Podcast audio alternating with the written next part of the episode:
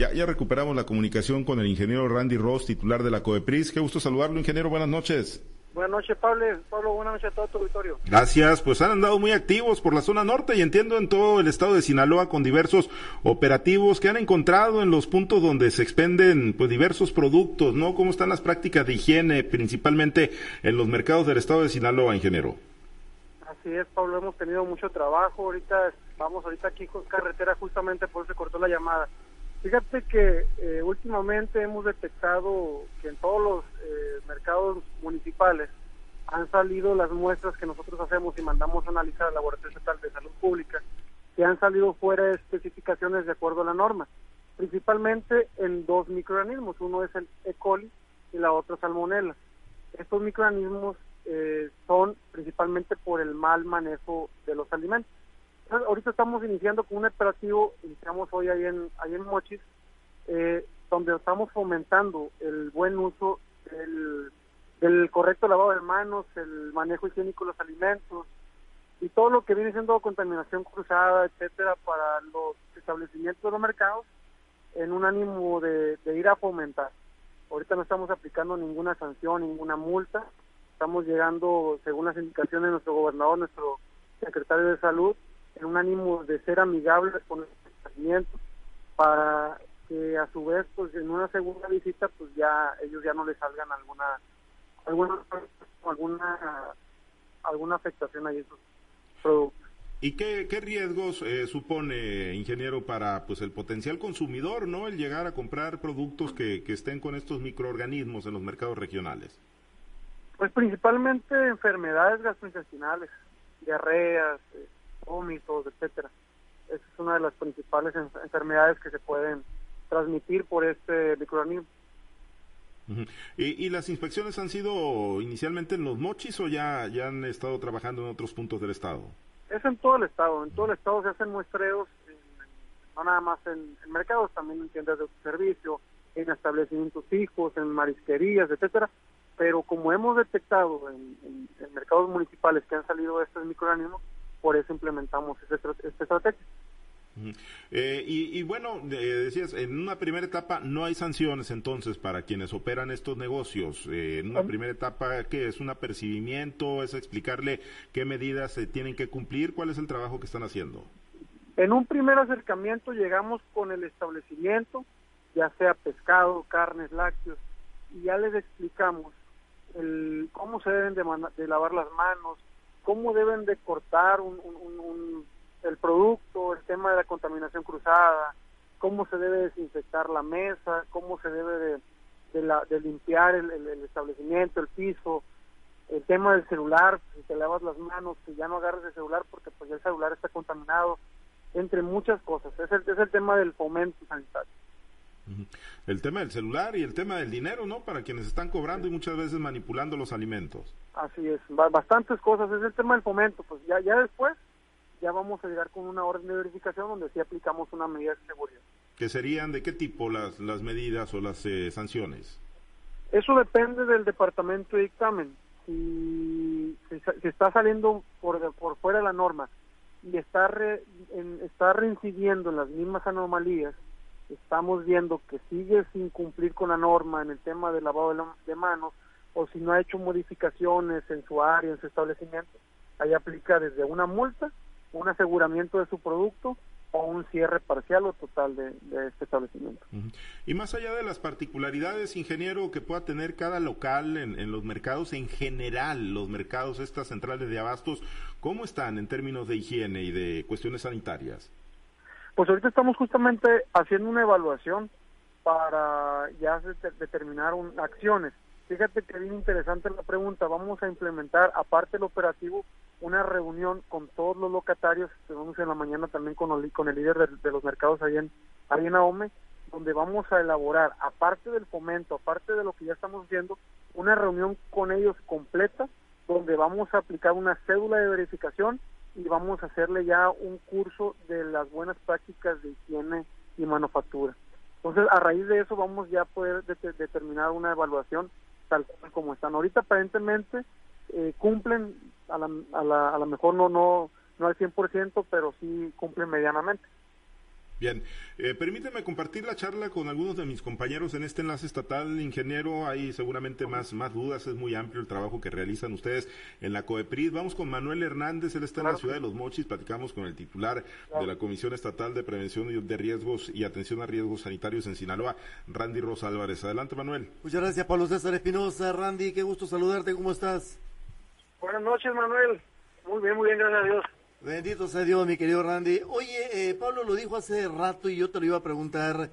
el trabajo mucho, Randy, en el aspecto de la salud y particularmente en el aspecto de la, de la prevención de riesgos sanitarios. El trabajo es exagerado, diría yo, viendo las eh, diferentes ramificaciones que tiene dentro de la COEPRIS. ¿Cómo andas de, de, de, de trabajadores, de inspectores? ¿Cómo andas de, presupuesto, Randy, para sacar adelante algo que en Sinaloa es necesario, que es la prevención de riesgos sanitarios?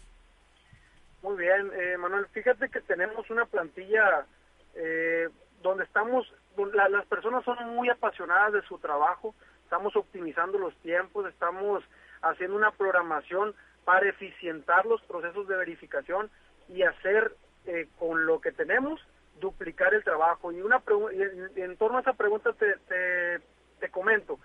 El próximo año tenemos como meta una, una vigilancia sanitaria en los 18 municipios del estado. Ahorita prácticamente estamos en tres, en los más grandes, pero a partir del próximo año ya vamos a cerrar el año con los 18 municipios. Es un reto muy, muy ambicioso, pero estamos trabajando en un mapa de riesgos para focalizar acciones con el personal que tenemos. Tenemos alrededor de 80 verificadores en todo el estado. No son suficientes ah, porque estamos hablando de cientos de cientos y miles incluso de establecimientos, pero con eso estamos optimizando los tiempos para llegar al 100% de los municipios. Bien, exactamente, pero no todos son establecimientos, Randy, porque ustedes, eh, las acciones van, van más allá de los establecimientos de comida, de insumo, de bienes, de servicios, de insumos para la salud. Me voy ahora que vas a recorrer los 18 municipios, me voy al tema de los basureros clandestinos y la exposición ambiental a la intemperie y los riesgos para la salud. ¿Cómo andas en ese sentido, Randy? En, en este tema nosotros nos coordinamos con los departamentos de ecología de los ayuntamientos porque son ellos los que les compete ese tipo de, de áreas. Nosotros tenemos un departamento de manejo de riesgos que efectivamente entra en, ese, entra en ese campo, pero le compete al Departamento de Ecología. Nosotros solamente hacemos las verificaciones y si hay, riesgo, hay un riesgo inminente, nosotros lo que hacemos es informar, ya sea a Profepa, a Semarnat o a las, a las instituciones o instancias correspondientes. Pero no tienes un diagnóstico, Randy, ahorita en este momento de basureros clandestinos, de basureros a la intemperie que puedan constituir riesgos eh, sanitarios para la población? Hemos recibido algunas algunas denuncias hemos estado visitando algunas en el Fuerte, en Ahome, en la zona sur también, eh, pero la verdad en todo el estado te, mentiría ahorita si te diría cuál, cuál es el diagnóstico general. Pero sí puede constituir un problema este, este asunto de basureros clandestinos expuestos, pues. Eh, pues estamos trabajando para que no lo sea. Estamos trabajando, digo, con, el con los departamentos de ecología de todos los municipios y muy con muy buena recepción de los alcaldes también. Ahora, perfecto. Ahora sí, rápidamente, Randy, porque mis compañeros también quieren preguntarte. Yo sí tengo otra pregunta. La venta clandestina de medicamentos que, que se está dando, hermano, clandestina. Yo quiero mochis, a diario veo a un señor vendiendo medicamentos muy cerca de Palacio Municipal, Randy. No sé si tú lo sepas.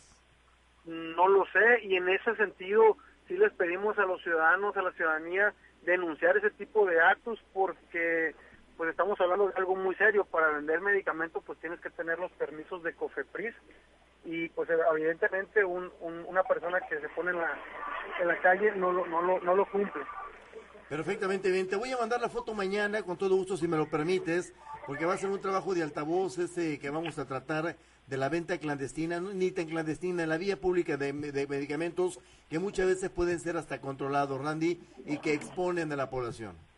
Sí, así es. Importante que los ciudadanos denuncien ese tipo de actos también si ven algún establecimiento que no cumple con sus instalaciones sanitarias, también actos actos de, corrupción o posibles actos discrecionales de los de los verificadores y voy a permitirme dar el teléfono de COEPRIS, es el 6677-587000, en la extensión 40284, ahí pueden podemos recibir las denuncias que son atendidas inmediatamente. Perfectamente, 6677 40 70 40 no, 6677 587000. 587000, extensión 40284. Perfectamente bien, Randy. Gusto saludarte. Si me permites, ahí donde estás, vamos a Guasave. Allá está Diana Bon, si tú me lo permites.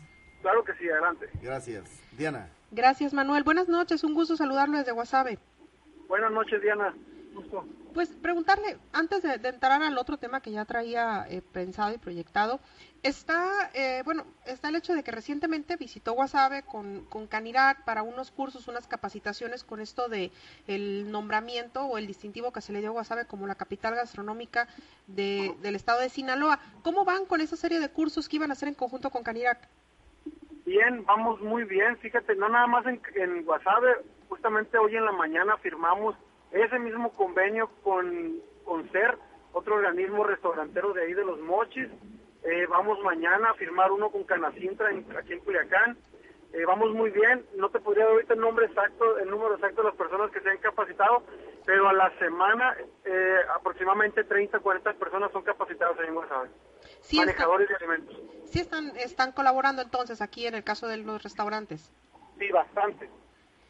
Y pues bueno, ya ahora sí cambiando un poquito de tema, en el caso del muestreo del agua, ¿cómo andan las juntas de agua potable? Nosotros tenemos el muestreo de agua una vez al mes, donde estamos monitoreando la cloración según la norma. Si la cloración sale de especificaciones, nosotros le notificamos al ayuntamiento, al secretario de salud y también a la Conagua para que pues hagan lo, lo conducente. Si el si la, el monitoreo sale de especificaciones durante mucho tiempo, varios meses, nosotros ya tomamos la, hay acciones de aseguramiento, de clausura. Hasta el momento no hemos no hemos estado en, ese sentido ahí en Guasave. Tenemos algunos otros municipios en los que sí tenemos un problema ya que, amerita una suspensión parcial, pero ya estamos incluso en muchos diálogos con los alcaldes para para evitar este, este, este acto. Incluso el secretario de Salud nos está ayudando mucho para para la gestión porque pues también es un tema de recursos en los ayuntamientos. ¿En qué municipios son los que están cerca de una suspensión parcial? Eh, pues son, no, es Guasave, Guasave está, está bien hasta, hasta ahorita, pero eh, si, si, eh, si están fallando en algunos municipios del estado. Sí, hay algunos que están que están con algunos problemas. Ya, ya estamos teniendo la medida de, de acercamiento con las juntas de agua eh, no me atrevería ahorita a decirte el, los municipios, déjalo consulto bien, pero pero pues vamos bien. De hecho hay, hay notas, en, nosotros también trabajamos en base cuando leemos notas donde hay denuncias, nosotros inmediatamente las, las, las atacamos, comunidades incluso que son las que son más afectadas por el tema de cloración, porque a veces en la Junta sí está, sí está bien el, el nivel de cloro, pero ya cuando llega una comunidad, pues ya llega sin cloro. Entonces estamos trabajando mucho en ese sentido para que toda la red tenga, tenga cloro ¿En qué y no ocasione un riesgo. ¿En qué consiste la suspensión parcial? Una suspensión parcial es una, digamos, una llamada de atención porque sigue operando la planta, pero les dan, les damos un tiempo determinado a, en este caso, a una punta de agua para que las, las, los monitores del cloro salgan dentro de la norma digamos que son como una, una vigilancia más permanente, una, una, una suspensión parcial. Porque después ya sigue una suspensión total. En el caso de, de, los municipios que están cerca de esa suspensión parcial, eh, ¿no está en riesgo todavía la salud de la, de la población? No, todavía no. Todavía no, porque te digo, lo, lo que pasa ahí es que en los momentos en que llegan las comunidades, llega sin cloración, pero nosotros no nada más le hacemos el cloro, también le hacemos otras micro, otros muestreos de microorganismos como estafilococos, este, como, eh, como el, se me fue el nombre, los coliformes, totales y fecales, y ha salido dentro de, de norma. el ah. tema de cloro es lo que ha estado afectando. Ah, ok. Ese, ese ha sido el problema en sí entonces, el cloro. Lo demás está libre de, por ejemplo, de, de cólera, de, de ese tipo de, de Sí, también hacemos muestreos de cólera y no ha sido. Sí, eso, lo eso también son permanentes, los muestreos de cólera. Muy bien. En el caso, eh, ya para concluir con el tema de las juntas de, agua potable, Eh, aquí en Guasave me comenta que no han venido a revisar recientemente, pero han salido bien en los últimos muestreos.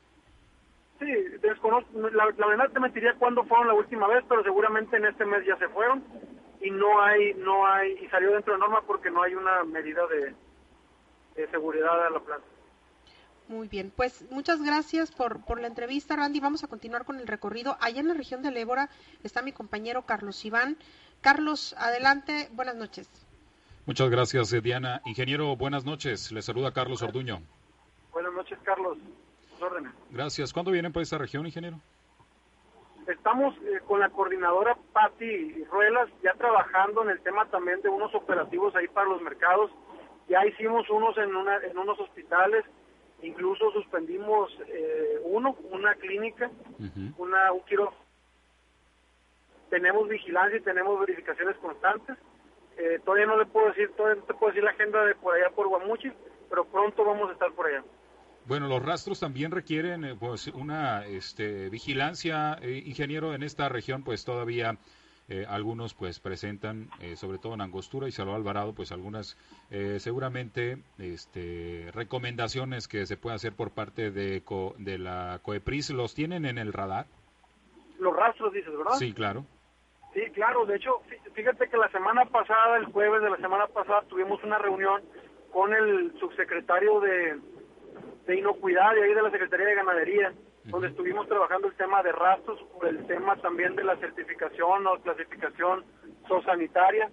Eh, tenemos suspendidos algunos rastros en el municipio, no es el caso de, de Guamuchi, pero sí los tenemos completa, en completa vigilancia. De hecho, ayer estuvimos en, ayer estuvimos en AOME, en el rastro de AOME, eh, haciendo una verificación. Se les hacen unas, unas correcciones, están poniendo unos pisos, sí lo tenemos en el radar completamente. Bueno, eh, los de las ciudades grandes, pero ¿y los de las pequeñas? También, también Guamuchil debe estar por ahí. Eh, no hemos tenido ahorita suspensión a Guamuchil, tenemos suspendido el de Mazatlán, tenemos, ahorita acabamos de abrir el Celota justamente porque ya, ya le hicieron las modificaciones y, y la verdad hay otro que está por cerrado, creo que el Rosario. Pero el Guamuchil no está cerrado, está operando bien. ¿Aquí está operando completa la oficina que estaba, ingeniero? Sí, sí, ahí está nuestra coordinadora, bueno, nuestra jefa de oficina, que es la licenciada Patricia Ruelas. Porque había quedado faltante una, había quedado faltante una, un nombramiento, ¿no? ¿O no? Eh, no, eh, lo que pasa es que ella es, una jefa de oficina, no es coordinadora. Mm. No se le da un nombramiento como tal de, de, coordinadora. Ella depende de la coordinación de acá de Culiacán. Okay. Pero ella está coordinando los trabajos ahí bueno. En el tema de los vapeadores y de este asunto, ¿la Comisión Estatal no colabora con la Comisión Federal, ingeniero? Sí, tenemos también un operativo constante a los vapeadores. Es un tema complejo porque hemos cerrado bastantes máquinas, pero pues las mueven de lugar y para dar con ellas, a veces ese es un conflicto, es un tiempo, pero hemos, es, un, es un operativo constante el tema de los vapeadores. Ha sido difícil entonces acabamos de cerrar dos, dos máquinas también. Es difícil controlarlo. Es, es, es, complicado porque la máquina como tal no es ilegal. Lo que es ilegal es el producto, entonces nosotros no podemos decomisar una máquina, lo que tenemos que decomisar o asegurar es el producto que está dentro de la máquina y destruirlo. Entonces la máquina después de que nosotros destruimos el producto, la máquina puede seguir operando, vendiendo dulces o lo que lo que considere ya el, dueño de la máquina, pero pues le vuelven a poner a veces los mismos vapeadores y otra vez para llegar a ellos es otro es otro tema. Entonces estamos ahí, pues, pero seguimos trabajando, seguimos en el, en el operativo de el control de humo de tabaco que, va dentro de, ese tema. Y estamos haciendo demasiado fomento, sobre todo para evitar que, el, que la gente los consuma por el daño tremendo que le hace a la salud. Es una es una campaña nacional donde estamos fomentando que no lo usen por el porque se han encontrado sustancias que se utilizan, sustancias que no la reporta el fabricante y que aparte puede ser que es un daño tremendo a la salud. Entonces, ese es un, es un tema también que, que lo estamos manejando a través de nuestras redes sociales y directamente viene la indicación de la Comisión Federal. Hace un momento mencionaba con los compañeros que, bueno, pues están haciendo un trabajo este, sobre el manejo de los alimentos en los mercados, pero ¿qué pasa con los eh, vendedores que están eh, en la banqueta, en el sitio? Porque, bueno, se utiliza mucho, o por lo menos aquí en Guamuchilque, pues en una cubeta, en una hielera, pues estén ahí a orilla de la carretera, pues vendiendo mariscos, vendiendo este productos eh, diversos que, pues, si no tienen la, eh, si no están conservados de manera adecuada pueden resultar afectación. ¿Estos cómo los revisan, ingeniero? En ese sentido, a esas personas que están en las orillas o que digamos que son ambulantes, no las tenemos dentro de nuestro padrón por lo mismo, porque no son establecimientos fijos. ¿Cómo trabajamos ahí? Nosotros necesitamos tener la denuncia de algún ciudadano para coordinarlos con el ayuntamiento de, en el oficialía mayor o no. Entonces, ahí con esta persona para, para poder llegar a, a cumplir la medida de, seguridad. Ok. Entonces, ahí tiene que haber coordinación con los, con los municipios. Es correcto, ahí con los municipios nos coordinamos cuando hay una denuncia, pero si no hay denuncia nosotros no tenemos identificado a, esos, a esas personas porque como no, no pueden sacar un aviso de funcionamiento, que, es, que es nuestro registro para, para que accedan a nuestro padrón, quien el padrón ya poder lanzar las visitas de servicio por eso que no las tenemos identificadas. Ok. Hace un momento mencionaba la, este, pues, eh, clausura de una clínica. Eh, ¿Ya concluyeron con este operativo, eh, con este operativo, ingeniero, o siguen? esa clínica se, cerró, se cerró el quirófano de manera parcial para, para que hicieran ellos algunas modificaciones ahí al quirófano. Tenían unas deficiencias en el tema del aire acondicionado, tenían unas deficiencias en la cama y tenían unas deficiencias en el piso.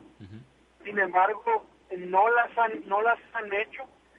Quiero comentarte que hemos recibido ya algunas denuncias que siguen operando en, como, como ya estamos en la operación, en la, en la utilización.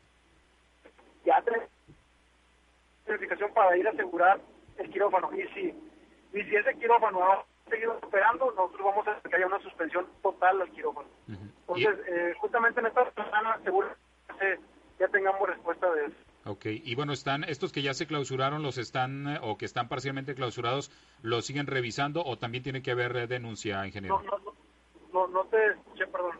Estos quirófanos que están parcialmente clausurados, este, ¿tiene que haber denuncia para volver a revisarlos o ustedes tienen un tiempo definido para que arreglen estas imperfecciones los laboratorios? Nosotros le damos a ellos una cantidad determinada de días dependiendo de las deficiencias que hemos encontrado. 5 días, 15, 20 días dependiendo lo que nosotros consideramos o el verificador considera. Después de esos días nosotros llegamos a hacer una segunda visita para subsanaron las, las deficiencias. Si no lo hicieron, pues ya aplica la, una, una medida de seguridad mayor. ¿Y este, eh, este operativo continúa para detectar este, clínicas clandestinas o que no tengan las condiciones adecuadas? Sí, ese, este operativo es permanente. Lo que hemos hecho ahorita, lo que estamos haciendo es hacer, digamos, operativos multidisciplinarios muy focalizados para hacer, para cubrir la mayor cantidad de clínicas y hacerlo más eficiente. Tenemos que decir que empezamos en Mazatlán, ahorita vamos a, a Mochis pero pero siguen las, las verificaciones de clínica de manera constante y permanente. Ok, pues muchas gracias, ingeniero. Le agradezco la oportunidad de platicar. Vamos a regresar con Pablo César Espinosa. Buenas noches.